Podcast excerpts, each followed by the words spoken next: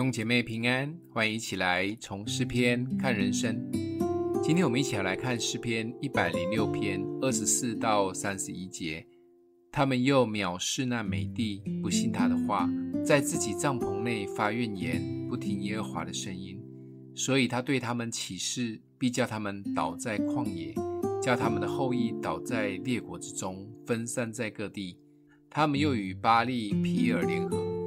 且吃了祭死神或做人的物，他们这样行，惹耶和华发怒，并有瘟疫流行在他们中间。那时，非尼哈站起，刑罚二人，瘟疫这才止息。那就算为他的义，世世代代，直到永远。这是一段记载在民数记二十五章里的故事。以色列百姓好不容易快走出旷野。几乎可以看到应许之地迦南。皮尔这个地方是外邦摩押人的地方，他们有他们自己祭拜的偶像，也有很信这些在旷野待了快四十年没有享受过的以色列百姓，因为在那里有酒肉有妓院，因此以色列百姓就被吸引淫乱了起来，又是对神一次的背叛。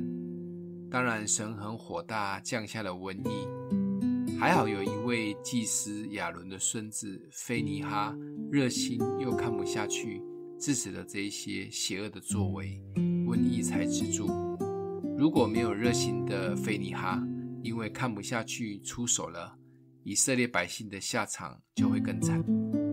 我们是那一个热心又看不下去的人吗？为了整个小组或团队的合一。当看见、听见有人在背后一直批评小组、小组长时，我们是否可以出手止住这样的内耗？当我们身边曾经一起跟随神的伙伴，因为外在的试探远离了神，我们是否可以用爱心挽回他们？以色列百姓一再一再的犯错试探神，把神搞得很火大。还好有菲尼哈的热心及看不下去。当然，神的怜悯及本质才是让以色列百姓最后可以进迦南美地的关键。